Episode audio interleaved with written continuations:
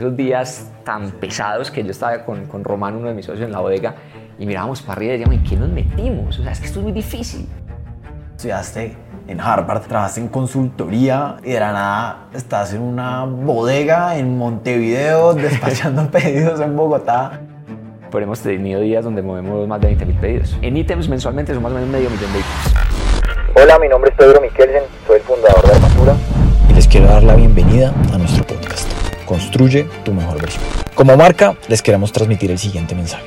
Una mentalidad fuerte es el activo más importante que cualquier persona puede desarrollar.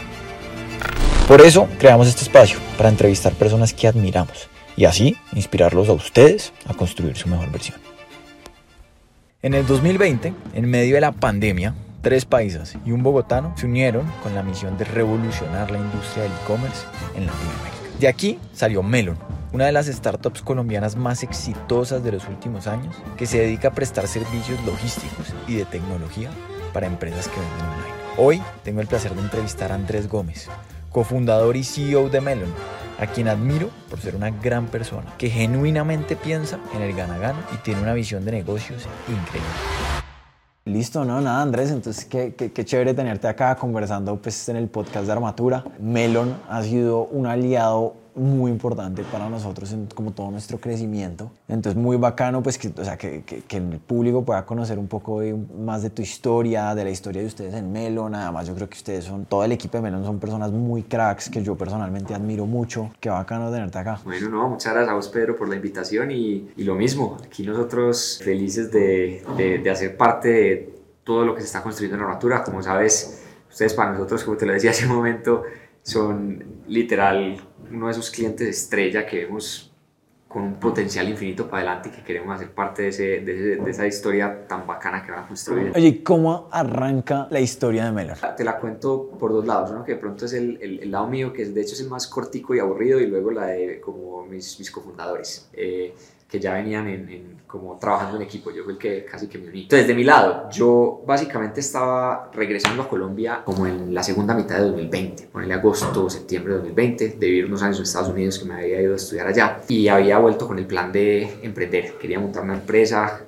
portar a Latinoamérica, que, a dinamizar pues este mercado que, que, que tanto potencial tiene, pero estaba súper abierto a, a, a, varias industrias, porque yo antes había hecho como consultoría y banca de inversión, siempre me había encantado el emprendimiento, era medio obsesionado con el emprendimiento, pero no era así como que yo dijera soy súper teso en esta industria en específica, ¿cierto? Era muy generalista, pero sí me encantaba la idea de emprender y construir empresa aquí en Latinoamérica.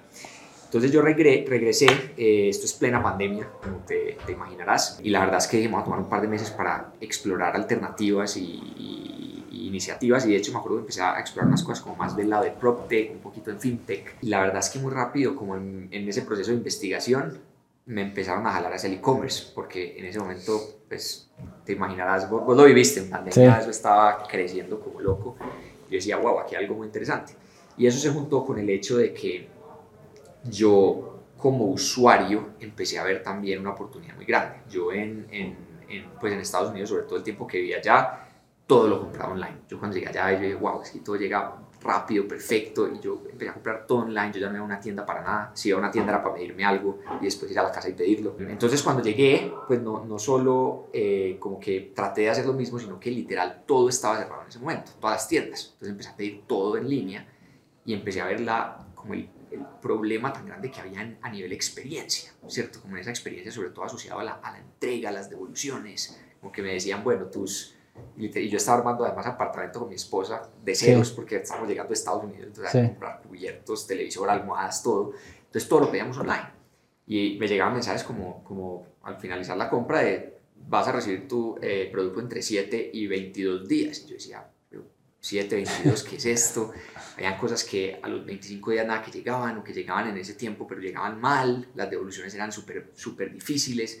Yo dije, aquí hay una, una, una oportunidad súper interesante y me empecé a obsesionar con eso y también de ver cómo mi mamá que nunca compraba online estaba comprando y estaba ya pidiendo todo en línea. Dije, por la pandemia y por el potencial que tiene va a ser súper importante y aquí hay un problema grande y un reto muy, muy bacano. Voy a aprender, voy a empezar a estudiar y me empecé a meter, a meter, a meter y como parte de ese proceso de investigación fue que empecé a hablar mucho con Alejo Celis, que soy uno de mis socios, porque era una de las personas que yo sabía, sabía muchísimo de e-commerce. Él había montado, ahí ya me voy a la historia del, del lado de él y de otros cofundadores, él había montado un e-commerce en 2012, imagínate, cuando eso en Colombia casi que no era nada. Billeteras, lociones, varias cosas en Colombia y como cinco países de Latinoamérica. Y Alejo pues le tocó montar, crecer, operar ese e-commerce, entonces sabía muchísimo de, de operar eso y después él terminó vendiendo ese e-commerce y, y, montando otra compañía que era un proveedor de tecnología para grandes e-commerce en Latinoamérica. Y ahí como parte de eso había armado ya un equipo muy bacano, de gente muy buena que le gustaba y sabía el tema y que aprendió mucho del tema, que hoy son mis otros cofundadores. Y estos manes sabían un montón y sobre todo Alejo sabía un montón, entonces yo empecé a hablar con él, como venía, estoy viendo esto, contamos, sí. ¿cómo lo ves?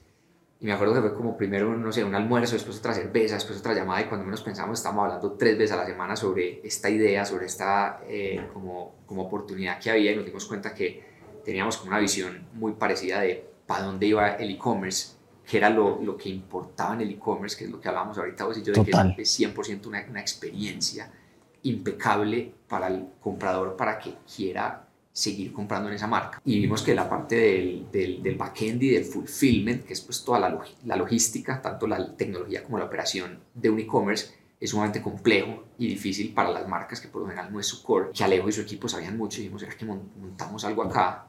Y ayudamos a todos los e-commerce que tienen esa visión y que nosotros llamamos hoy los e-commerce del futuro como armatura, eh, a que en verdad les potenciemos ese, ese crecimiento y puedan, ya puedan llegar más rápido y mejor a ser empresas muy, muy, pues muy grandes, muy bacanas, que le entreguen miles de productos y sueños a sus productos a sus clientes todos los días. Y así fue un poco la historia, así, así nació. De, yo con esa explorando y ganas de montar algo, Alejo que sabía un montón del tema y nos juntamos. Oye, no sé qué tanto me puedas contar, pero muy chévere que, o sea, simplemente para ponerlo en perspectiva, porque es que ustedes, o sea, son una compañía de hyper growth, ¿cierto? Sí. Y eso, entonces, ¿Cuántos sellers tenía Melon en el primer momento? ¿Cuántos sellers tienen ustedes ahorita? Contar un poquito de cómo arrancó esa historia, de cómo ha sido el crecimiento, eh, de qué ha sido lo más difícil.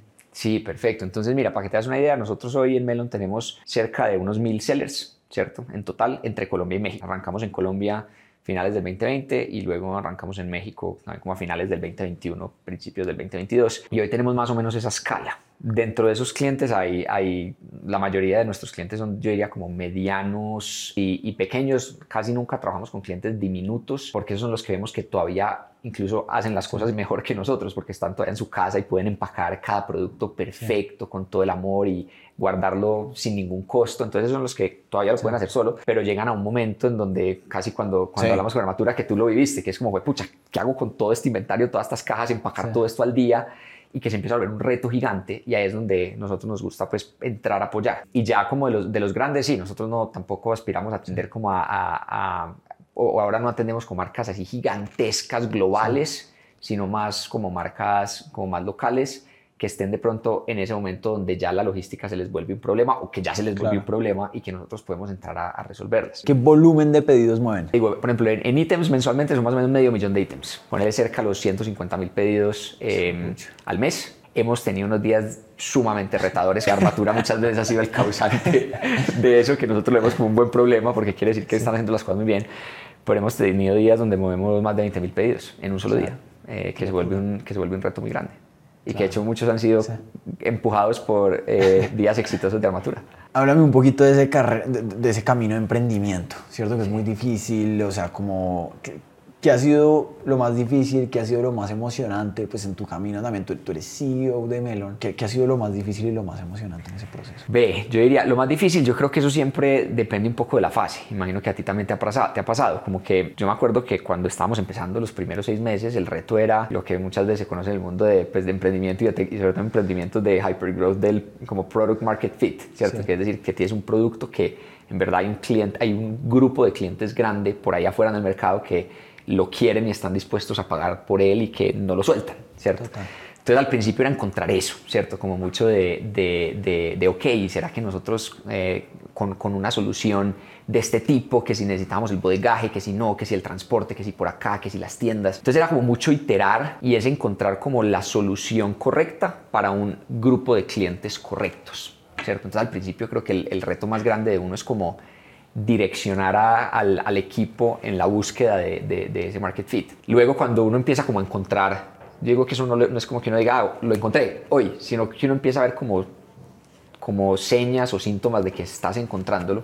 Entonces ya uno decía, ok, entonces ahora sí empecemos a armar un equipo más grande, ¿cierto? Para que construya cosas para ese cliente, para que vaya a buscar más de esos clientes. Y entonces el, el, creo que se vuelve un reto como reclutar. Que imagino que tú también pasaste por eso cuando uno está arrancando y nadie conoce la, la empresa de uno y uno todavía es un equipo de poquita gente que, que, que sigue siendo súper riesgoso ir a convencer a alguien que deje su trabajo cómodo o que dedique una parte importante de su carrera a venirse a, montar a un, a un, barco que todavía, la verdad, no, no, no, tiene ni, ni, muchos pies ni cabeza, ¿cierto? Creo que después se vuelve un reto como reclutar y traer a esa gente y uno que trae gente muy buena, porque al final de eso depende, yo digo, el éxito de, de, una empresa. Pero hay uno de nuestros inversionistas que dice que el éxito de una empresa depende de las primeras 20 contrataciones que haga. Yo no sé si sea así de radical la cosa, pero creo que mucho tienen que ver. Entonces creo que reclutar ese, eh, ese equipo al principio, y eso no es fácil, no solo convencerlos, sino escoger a la gente que es con el perfil correcto para ese momento de compañía. Y creo que después los retos, en la medida que ya, ya empieza como a crecer, yo siento que los retos se vuelven mucho más, pues al menos en mi rol, de como muy de,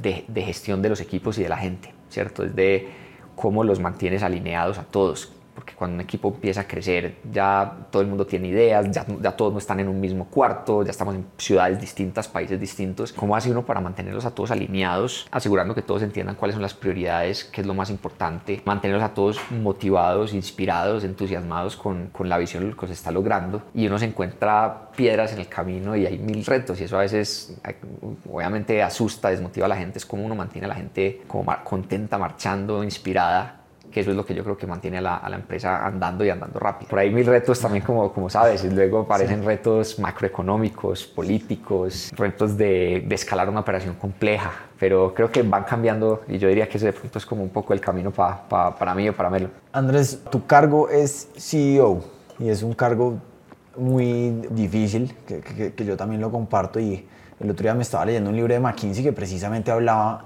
de cómo los CEOs hacen de todo, ¿cierto?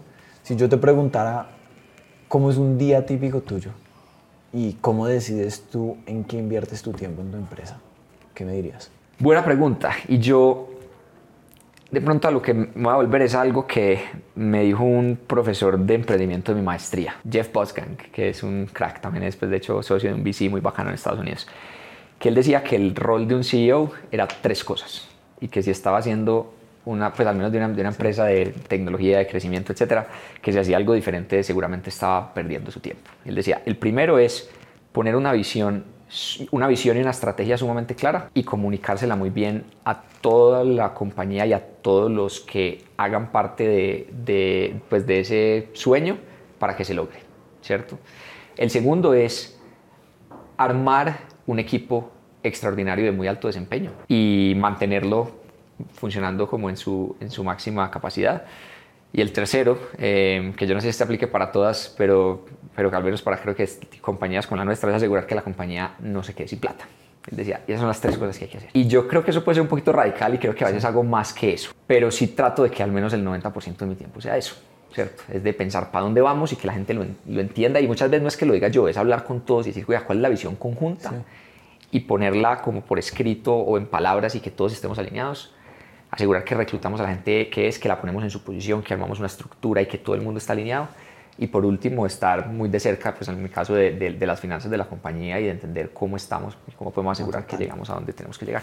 Y entonces, ¿eso cómo se traduce en un típico día tuyo? Y también te lo pregunto por algo muy sí. chistoso y es, o sea, a veces tú me mandas fotos o videos empacando pedidos de armatura sí. eh, y entonces yo digo como, oiga, qué chévere, qué, qué, chévere que hagas eso. A mí también muchas veces yo me siento enfrente de un computador, contesto servicio al cliente, eh, voy, visito fábricas, pero pues me parece muy chévere ¿Cómo es un día típico tuyo?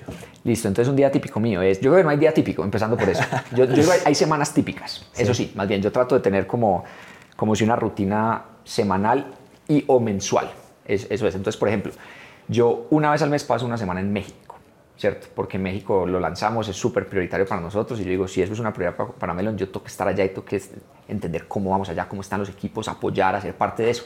Entonces paso una semana al mes en México. Eh, ya dentro de una semana más típica, estando aquí o allá, eh, típicamente tengo un muy buen espacio eh, reservado para tener interacciones con mi equipo directo, ¿cierto? Uno a unos. Entonces yo, con, de hecho, todas las personas de mi equipo hablo una vez a la semana entre casi siempre 45 minutos y a veces nos extendemos un poquito, a veces acabamos más rápido, pero creo que es súper importante con cada persona de tu equipo entender cómo está, cuáles son los retos, cómo le puedes ayudar, qué idea quiere rebotar, cómo le puedes ayudar a desbloquear, qué cosas escuchaste tú por otro lado para decirle pilas con eso, háblate con este, como conectando puntos. O, y también un par de sesiones que hay con ciertos equipos claves que estén trabajando en, prioridades muy importantes. Entonces yo diría que pronto la mitad del tiempo lo invierto en uno a unos con mi equipo o reuniones eh, con equipos específicos que estén trabajando en alguna de las cosas más importantes de Melo, ¿cierto? El resto del tiempo em, yo hago una mezcla. Entonces, por ejemplo, trato de, pasar tiempo, digamos, en, las bodegas, que es lo que tú dices, y que por épocas eh, lo he dejado de hacer y me arrepiento profundamente. Es algo que uno tiene que hacer. Lo que ir a una bodega y empacar pedidos un rato, ir a piquear pedidos un rato, hablar con la gente, cómo están, sentarse al lado de servicio al cliente y, y oírlos y decir qué retos están teniendo, qué les preocupa, qué les duele. Y uno ahí se da cuenta de muchas cosas, de cómo está el equipo, de cómo están los clientes, de cómo estamos funcionando. Y eso le da una sensibilidad para después ayudar a, priorizar. Y también trato mucho lo de, de, de, hablar con clientes, como ir a almorzar contigo o recibir una llamada de un cliente bravo que está disgustado o llamar a un cliente de la nada pues a preguntarle cómo te dio con Melon, porque eso lo, le mantiene a uno, pues yo creo que sobre todo esa, eh, la de hablar con clientes es para definir muy claramente lo de la visión y las prioridades. Eh, lo de, por ejemplo, ir a la bodega es para ver cómo está el equipo, Em, y, qué se puede hacer diferente eh, como a nivel, a nivel organización de equipo. Y ese es un poco, diría yo. También tengo por ahí un par de sesiones como para revisar métricas eh, y mirar cómo, qué es lo más importante y cómo vamos en esas métricas, otras para revisar como números y, temas financieros. diría que eso es como más o menos la, la semana. Una pregunta muy específica es, yo creo que gran parte de la felicidad a nivel humano está en uno trabajar en algo que genuinamente lo apasione y que esté relacionado con su propósito de vida. Mm. Entonces, si yo te preguntara, o sea, como, y, ahorita estábamos almorzando y Andrés me contaba un poco de, de la misión de Melon, y, si yo te preguntara, ¿dónde ves a Melon en 20 años? Que es un, un, horizonte grande. Sí.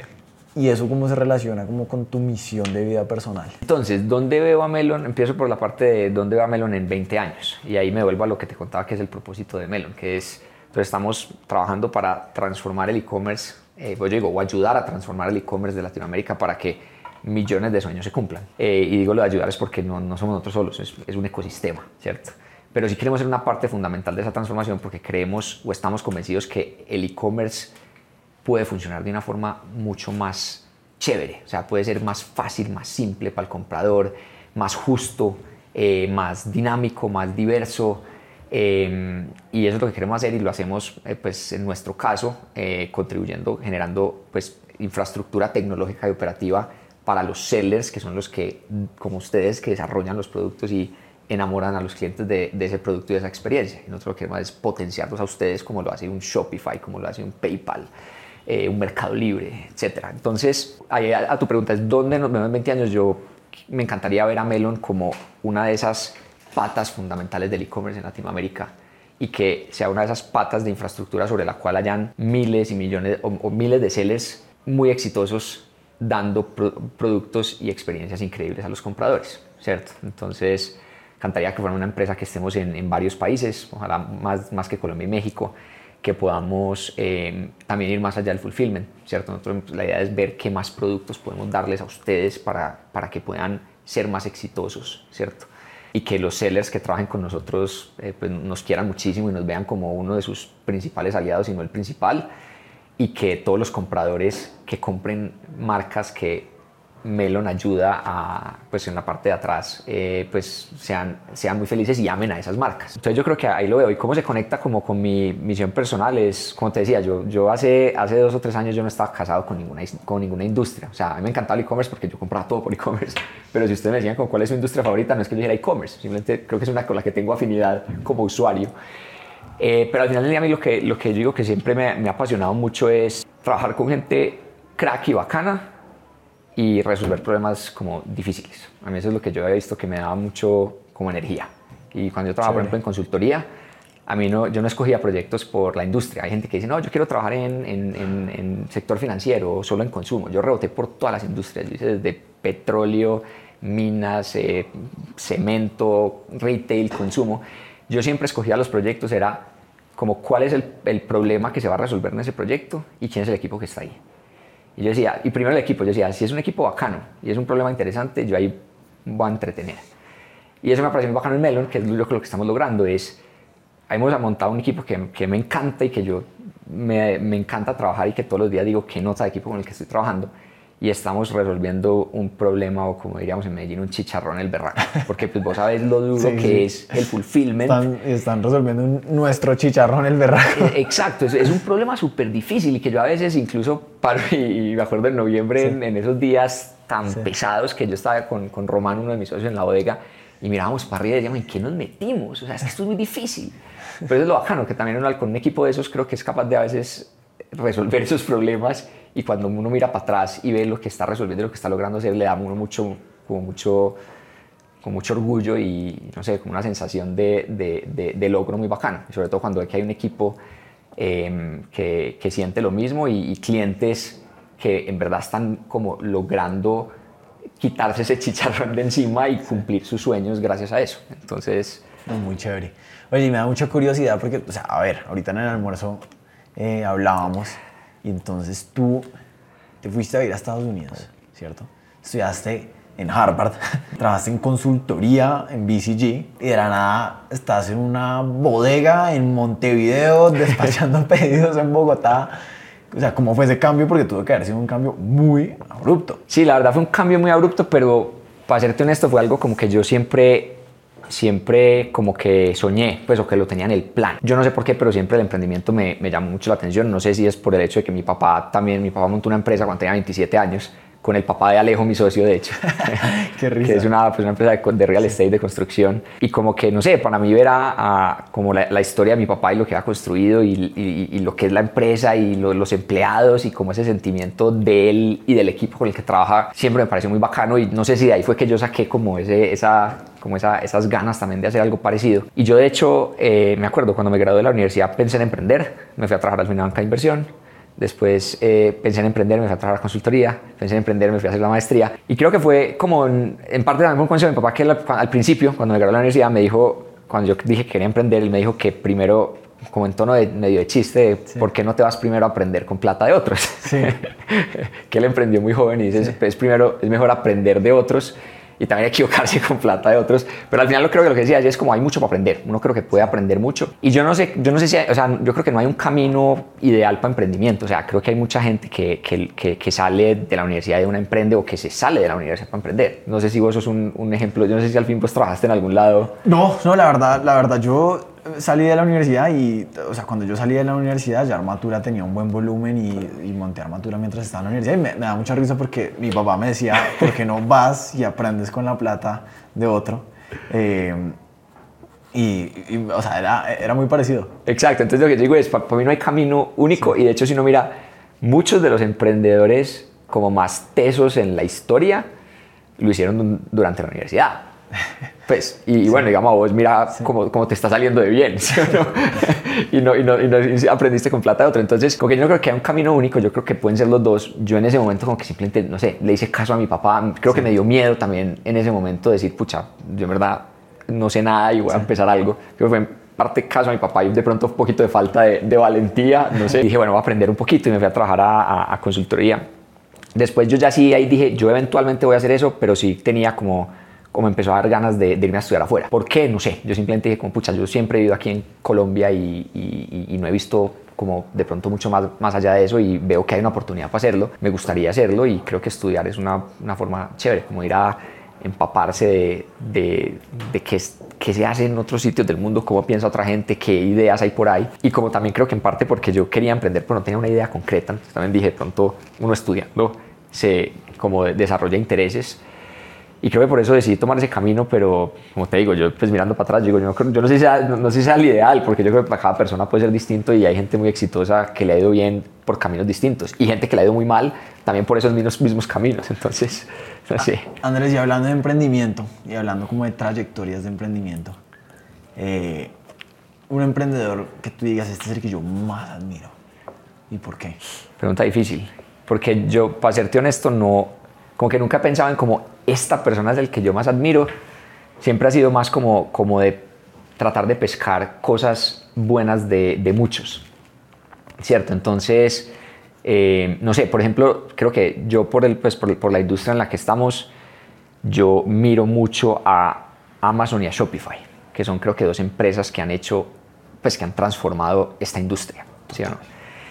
Y a los líderes que tienen esas empresas, ¿cierto? Y, y no sé, por ejemplo, Amazon a mí me, me, impresiona mucho pues la capacidad de, pues Besos y el equipo inicial que han tenido para como iterar y aprender rápido, ¿cierto? Y como, como darle con toda, hacerle muy rápido, iterar y aprender rápido, es una capacidad impresionante. O sea, por ahí dicen que Amazon, como que la, la visión que tenían el día uno sigue siendo la misma que tienen hoy, sí. pero que parece que fuera como con una línea recta a, a, esa misión, pero la forma en que si uno mira cómo han llegado ya es como avanzando, dándose con las sí. paredes y abriendo puertas a ver si es por acá, ensayando cosas y avanzando. Y creo que esa, esa capacidad de, de esa capacidad de iterar rápido, aprender, no tener miedo a equivocarse, es como ensayamos esto, salió mal, y no es desgastarse en, en, en ah, ¿qué salió mal? ¿Qué pasó? Es que aprendimos y, que, y cómo utilizamos ese aprendizaje para el, para el siguiente día. ¿sí? Entonces ese mindset me parece muy bacano y entiendo que eso es mucho, digamos, de, de hay besos. Un, hay un cuento muy bacano de besos que, que, que a mí me encanta eh, contarlo y es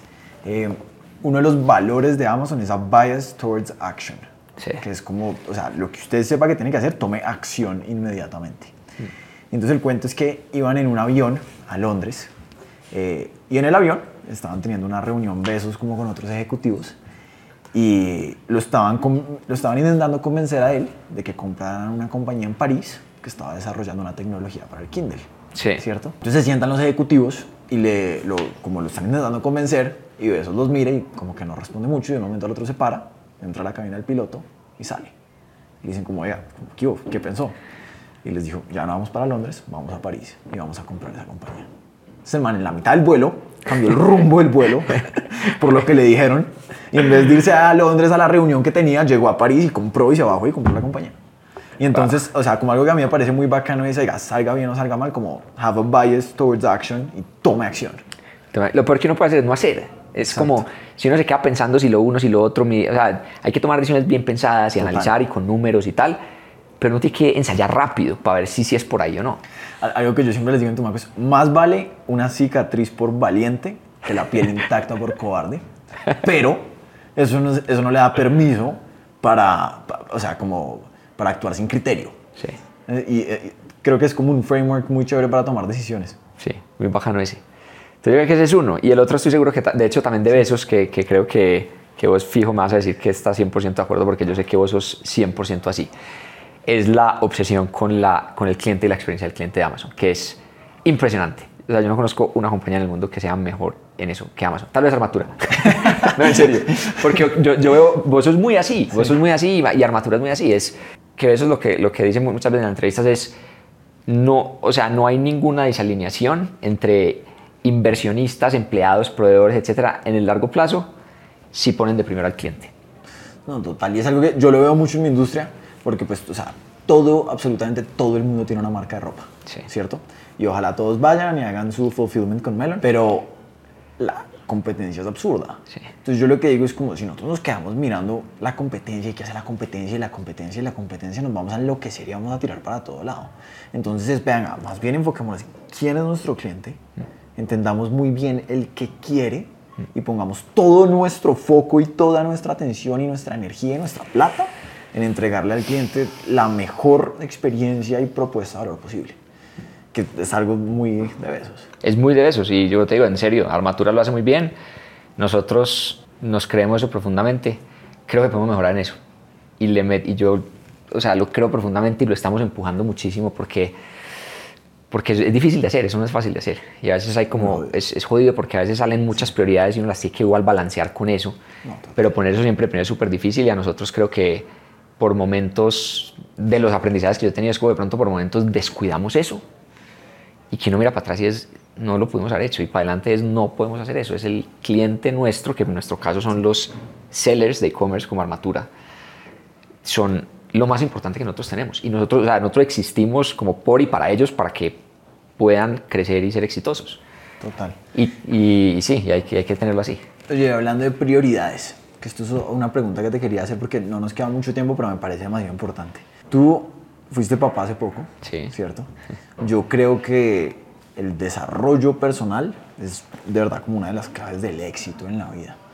¿Cómo, ¿Cómo haces para mantener ese balance entre ser CEO de Melon, una empresa que no, no, no sé, pero se cuadruplica, quintuplica cada año, que tiene una presión gigante, ser papá y al mismo tiempo como sacar tiempo para trabajar en ti mismo, para... eh, pues como pa- para hacer todo lo que tienes que hacer. Pues ve, la, la verdad digo es, no lo he descifrado y si alguien lo ha descifrado que me, que me avise y nos tomamos un café, porque es difícil, es difícil. Hago mi mejor esfuerzo. Y, y- y creo que me falta todavía mucho por descifrar, pero creo que ahí voy, ahí voy mejorando, mejorando cada día. Pues lo que sí es verdad es que también me, como que todo ese, ese caos de cosas me da, pues tiene su lado positivo, es que creo que a mí, a mí me da mucha energía y me, y me, y me, y pues hace que yo también disfrute mucho el, el día a día. Eh, yo creo que la- pues, al menos lo que yo he estado tratando de hacer mucho es priorizar muy bien. Yo digo que uno todo en la vida lo puede hacer en 10 minutos o en 5 años en un doctorado. O todo puede ser un one pager o, todo- o una tesis de doctorado, cualquier cosa. Entonces es como eh, priorizar muy bien las cosas y a uno le caen 20 cosas, es como tomarse los 10, 15 minutos para pensar de estas 20 cosas cuáles son realmente las dos o tres más importantes y hacer esas poquitas y hacerlas bien y las demás o delegarlas o aplazarlas o en algunos casos es dejarlas quemar. Pues a veces es como cuando tiene 20 incendios, si intenta apagar los 20, no va a apagar ninguno. Entonces a hay, que entender cuáles son los que sí hay que apagar y esa es una de las cosas. Yo, yo lo llamo es, es priorización brutal. A veces me toca hacer eso y, y- y esa, esa es una. Creo que otra es eh, tener, pues armar un equipo increíble en el que uno confíe y que, y que tenga mucha capacidad de gestión. Y digamos en Melon pues yo vivo muy feliz porque siento que el equipo que tenemos a todos los niveles es un equipo que le permite a uno también, en algunos momentos donde uno necesita ese espacio, dejarlo en manos de otro y saber que eso va a estar bien gestionado. Y sacarle tiempo a la, a la- a la familia, que es, yo digo, lo, lo más importante. O sea, también como dice otro, otro, otro mentor que yo tengo, dice, la- pues los negocios son muy importantes, pero la familia lo es todo. Entonces uno tiene que sí o sí hacer eso y eso, pues al menos como yo lo hago, es bloqueando el calendario. Yo tengo un bloque en el día que es para, pues, para Benja, mi hijo y mi esposa y es intocable. Y sabe, tú no sabes que no me lo pueden tocar y que para que me llamen ahí es porque en verdad hay algo demasiado grave y puede que me conecte más tarde o al otro día madrugue más, pero es, es respetar eso. Y el tiempo para mí, ese sí es el que menos, menos, menos eh, he descifrado. Ese sí me cae poquito. Es Melon, la familia, ahí trato para hacer ejercicio por los laditos, pero es muy difícil. Pues nada, Andrés, muchas gracias por tu tiempo hoy. Eh, qué chévere tenerte aquí en el podcast de Armatura. Bueno, no, Pedro, muchas gracias a ti y nada, aquí seguimos en, haciéndole a esto construir e-commerce en la TAM.